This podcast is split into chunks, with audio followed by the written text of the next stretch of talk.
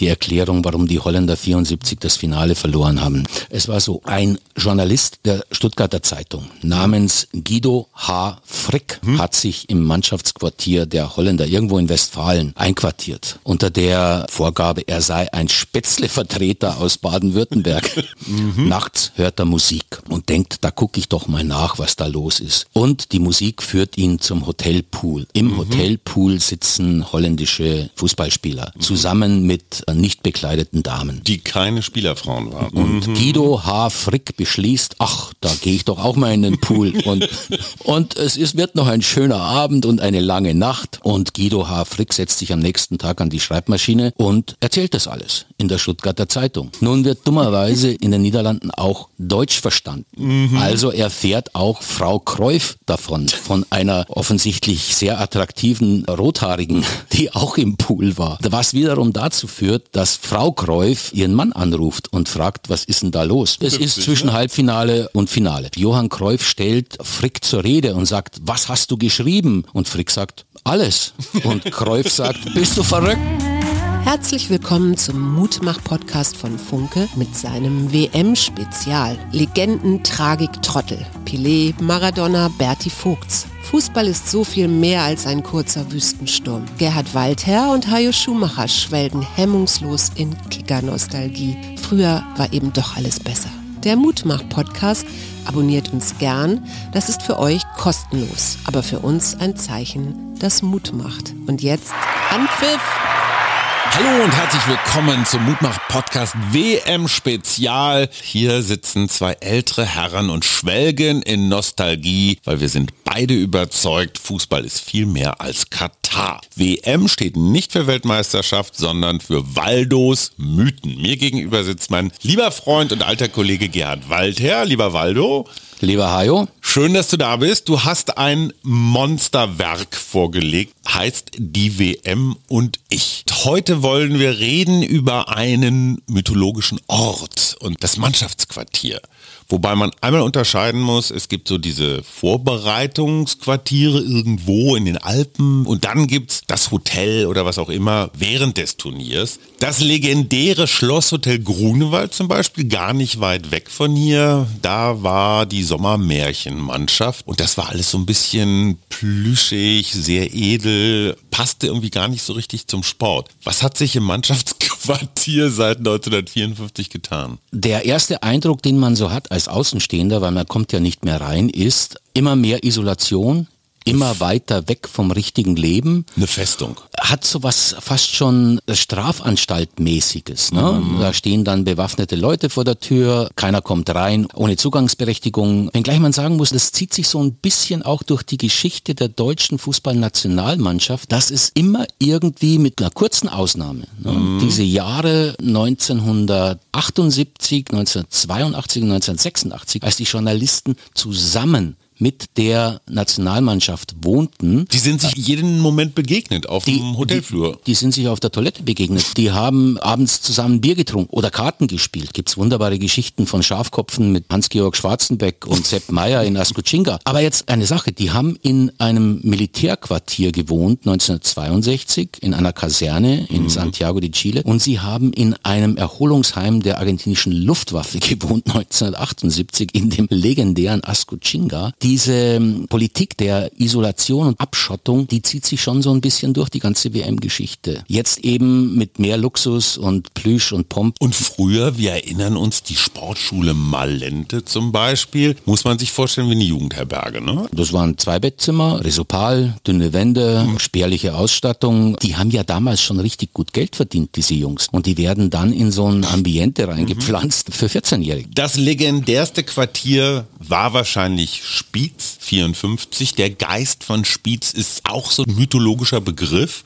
Was hat Spiez ausgemacht? Spitz, glaube ich, hatte damals ausgemacht, dass die mehr oder weniger auf Erholungsurlaub waren. Es war ja damals nicht üblich, dass man überhaupt so ein Quartier besuchte. Mhm. Damals gab es nicht diese hohen Maschendrahtzäune oder die schweren Eisentore, die immer zugingen, nachdem der Mannschaftsbus reingefahren mhm. war, sondern das war alles offen. Und Gerd Reitel beschreibt es ja auch. Man fuhr dahin, die Spieler sind auf Paddelbooten rumgefahren auf dem See, haben ein bisschen Tischtennis gespielt, Sepp Herberger saß irgendwie irgendwo in einem Liegestuhl und hat Zeitung gelesen und Kaffee getrunken, aber man ist da nicht hingegangen und hat jemanden gefragt, weil es damals Usus war, man spricht nur mit Leuten, die man schon persönlich kennt aus mhm. seiner täglichen Berichterstattung zu Hause. Es wäre jemanden wie Gerd Reitel, der aus Hof kam, für den Hofer Anzeiger geschrieben hat und über den ersten FC Nürnberg berichtet hat. Es wäre undenkbar gewesen, Fritz Walter anzusprechen oder Sepp Herberger anzusprechen. Er hat Max Morlock gekannt. Der, genau. der gute Fritz Walter, Kaiserslautern, genau. mit dem hatte er kulturell nichts zu tun. Genau, aber Gerd war schlau und hat sich an Günter Wolfbauer, einen sehr berühmten Radiokollegen und Michael Steinbrecher, mhm. das war so ein Archivgenie, der, in der damaligen Zeit vor dem Internet war es eben wahnsinnig wichtig, dass du Informationen hattest. Mhm. Und der hatte die und lebte davon. Und die beiden kannten Herberger und so kam eben auch Reitel nach Spiez und beschreibt es als Wohlfühloase. Da wurde doch dieser legendäre Geist geboren, der diese Mannschaft zusammengebracht und den Spirit, die Energie für das Finale erzeugt hat. Ich halte das ein bisschen für eine Legende. Deutschland ist ja immer eine Turniermannschaft, sagt man. In dem Fall ist es absolut richtig. Dann hatten sie ein bisschen Glück. Da gab es nur drei Vorrundenspiele, dann eins davon haben sie 8 zu 3 verloren. Das war fast so eine Wagenburg-Situation. Die wurden sehr angegriffen nach diesem 3 zu 8 gegen die Ungarn und die haben sich in Spitz zusammengerauft und dann mhm. Hatten sie Glück im Viertelfinale gegen Jugoslawien. Da hätte Jugoslawien 5 zu 1 gewinnen können. Damals noch mit dem Mittelfeld Genie Tschikschajkowski. Das ist einfach gut gelaufen. Und es wird dann hinterher mystifiziert, oder? Absolut. Eingebettet in den ganz großen Mythos, das Wunder von Bern. Also mhm. wenn du schon Wunder drüber schreibst, dann musst du ein paar Erklärungen nachliefern. Dann war wohl nicht mehr viel da außer Spitz und Sepp Herberger. Lass uns mal das Wunder der Sportschule Grunwald ergründen. Der geschätzte Kollege Peter Bitzer hat da was ganz Verrücktes erlebt. Peter Bitzer hat ein Buch geschrieben, das hieß Rebell am Ball mhm. über Günter Netzer. Und Günter Netzer hat ja keine gute WM gespielt. Er hat überhaupt keine WM gespielt 1974, aber nachdem Peter Bitzer Günter Netzer eben kannte durch die Zusammenarbeit für das Buch, hat er sich gedacht, vor dem Finale, mhm. da fahre ich doch mal nach Grünwald, wo die Mannschaft war und äh, sie vorbereitete auf das Spiel, da gehe ich dann mal rein hat mhm. irgendwie das Wachpersonal ausgetrickst und saß dann mit Günter Netzer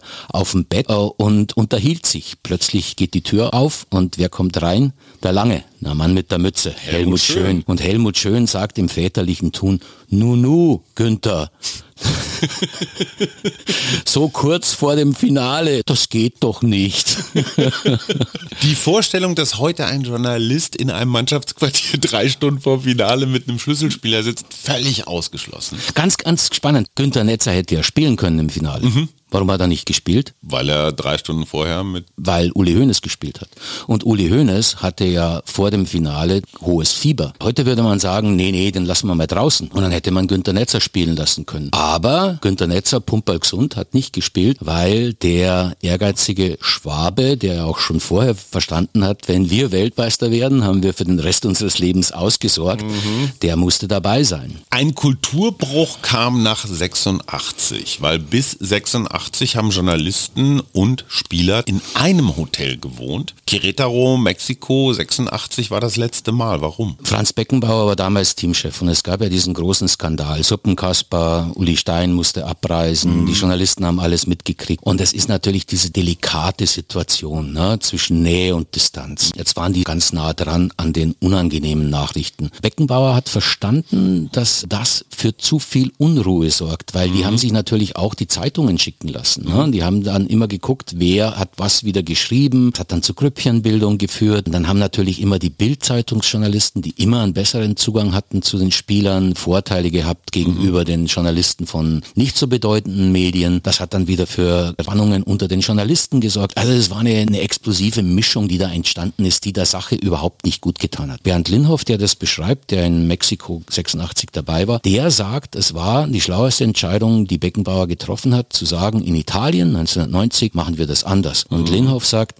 sie, er glaubt, das war der Schlüssel zum WM-Gewinn 1990, dass es eben diese Trennung wieder gab zwischen den Journalisten und dem DFB-Tross. Dazu muss man einmal für Außenstehende erklären, es ist ein, auch so ein Belauerspiel. Ne? Die Journalisten wollen immer ran an die Spieler, manche Spieler wollen das gar nicht, andere wollen irgendwas loswerden, vielleicht auch um ihren Platz in der Mannschaft zu sichern. Auf der einen Seite brauchst du die Medien, auf der anderen Seite willst du aber immer, wenn es unbequem wird, willst du sie nicht dabei haben. Kann ich schon verstehen, dass man die aus dem Mannschaftsquartier rausschmeißt. Was legendär war, ist noch gar nicht so lange her, war Watu Tinki. Das klingt ein bisschen wie Südsee. War zwischen zwei Stadtautobahnen außerhalb von Moskau. Ja. Ein Erholungsheim des Inlandsgeheimdienstes FSB. Offensichtlich so geheim, dass man es kaum finden konnte. Günter Klein beschreibt also, er fährt zu einer Pressekonferenz in Watutinki und man denkt sich, das ist ja ganz einfach, ist kein großer Ort und er hat auch einen ortskundigen Fahrer und versucht eben Watutinki zu finden. Also der, der Taxifahrer, sein Chauffeur versucht es. Es gelingt ihm nicht. Irgendwann mal stehen sie vor einem Tor und dann sagt der Chauffeur, hier ist es. Und Günter Klein steigt aus, fragt ein bisschen rum und, und erntet nur ein Niet keine deutschen Spieler hier. Zum Glück kommt ein Taxi vorbei, äh, der Fahrer trägt eine Kippa und guckt während des Fahrens eine israelische Telenovela und dann finden sie es am Ende doch. Bezeichnend an Watutinki ist, dass die, die Spieler sich dort überhaupt nicht wohlgefühlt haben. Mhm. Und das ist jetzt die Legende zu Russland 2018, dass es dazu beigetragen hat, dass es so unrühmlich zu Ende gegangen ist. Die haben sich alle zurückgezogen, haben sich hinter ihren Shishas und ihren Playstations verschanzt. Ich glaube, gehört zu haben, dass Oliver Bierhoff dann verfügt hat, dass das Internet abgeschaltet wird in der Nacht um drei Uhr, weil die sonst äh, gedaddelt hätten bis um fünf Uhr morgens und noch länger. Es muss wohl eine sehr unschöne Atmosphäre gewesen sein. Und jetzt müssen wir nämlich eine Sache, Brasilien, da mhm. war das ganz anders. Da war doch dieses Wohlfühl Resort, wo man immer nur dachte, boah, da will ich auch sein, ne? Ganz genau. Mhm. Schwer zu erreichen musste mhm. man mit einer Fähre über einen Fluss, also mhm. war für die Journalisten auch nicht wirklich zu erobern, außer zu Pressekonferenzen. Ähm, dort haben die sich ähnlich wie in Spitz, jetzt sind wir wieder bei mhm. Spitz,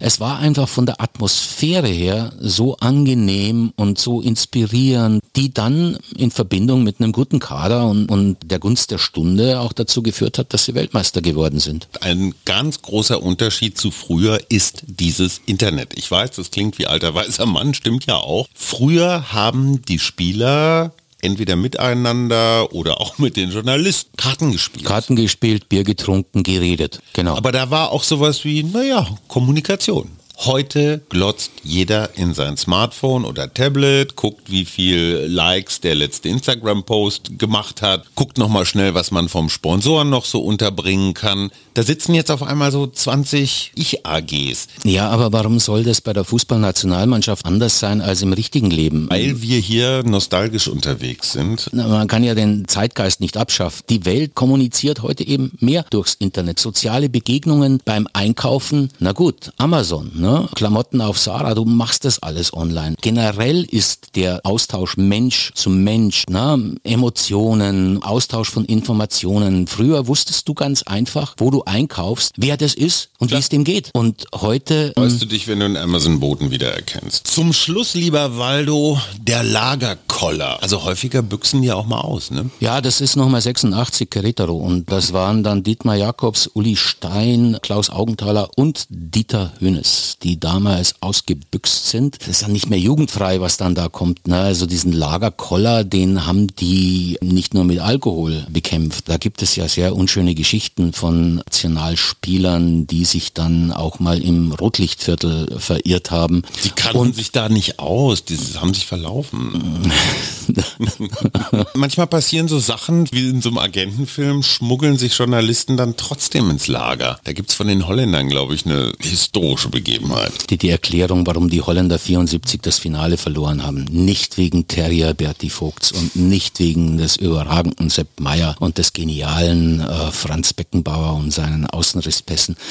Es war so ein Journalist der Stuttgarter Zeitung namens Guido H. Frick mhm. hat sich im Mannschaftsquartier der Holländer irgendwo in Westfalen einquartiert. Unter der Vorgabe, er sei ein Spätzle-Vertreter aus Baden-Württemberg und bekam zu seiner großen Überraschung dort ein Zimmer. Mhm. Nachts hört er Musik und denkt, da gucke ich doch mal nach, was da los ist. Und die Musik führt ihn zum Hotelpool. Im mhm. Hotelpool sitzen holländische Fußballspieler mhm. zusammen mit äh, nicht bekleideten Damen. Die keine Spielerfrauen waren. Und mhm. Guido H. Frick beschließt, ach, da gehe ich doch auch mal in den Pool. und, und es ist, wird noch ein schöner Abend und eine lange Nacht. Und Guido H. Frick setzt sich am nächsten Tag an die Schreibmaschine und erzählt das alles in der Stuttgarter Zeitung.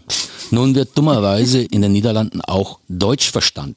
Mhm. Also erfährt auch Frau Kreuf davon, von einer offensichtlich sehr attraktiven Rothaarigen, die auch im Pool war. Mhm. Was wiederum dazu führt, dass Frau Kreuf äh, ihren Mann anruft und fragt, was ist denn da los? Wir reden immer von den Tagen kurz vor dem WM-Finale. Es ist, es ist zwischen ne? Halbfinale und Finale. Dann kommt es zu einer Begegnung zwischen Ari Hahn, Wim van Hannechem und Johann Cruyff. Und Johann Cruyff stellt Frick zur Rede und sagt, was hast du geschrieben? Und Frick sagt, alles. Und Cruyff sagt, bist du verrückt? Van Hannechem und Ari Hahn können gerade noch verhindern, dass Guido H. Frick K.O. geht. Auf jeden Fall endet die Geschichte damit, dass zu einem runden Geburtstag wurde, weil die hat natürlich die Geschichte hat in, in Holland Schlagzeilen gemacht mhm. und ist unvergessen bis heute. Zu einem runden Geburtstag von Johann Cruyff wird Guido H. Frick eingeladen. Mhm. Er ist inzwischen nicht mehr Sportreporter, sondern Landschaftsmaler. Und er bringt als Geschenk ein Wandgemälde mit mit dem wunderbaren Titel Fischtrawler vor Texel. Doch die Versöhnung schlug leider grässlich fehl, denn ich, der Kreuf wollte kein Wandgemälde. Weltmeister hatte er werden wollen. Lieber Waldo, ganz herzlichen Dank. Das war die Mutmach-Podcast Spezialfolge über Mannschaftsquartiere und in der nächsten Folge kümmern wir uns um Idole. Mit Johann Kreuf haben wir ja schon mal eins. Hat Spaß gemacht. Danke, Waldo. Danke dir, Hajo.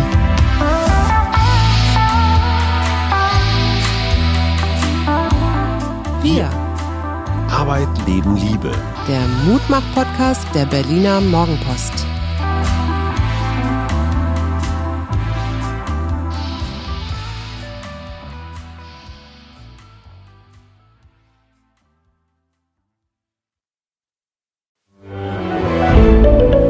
Ein Podcast von Funke.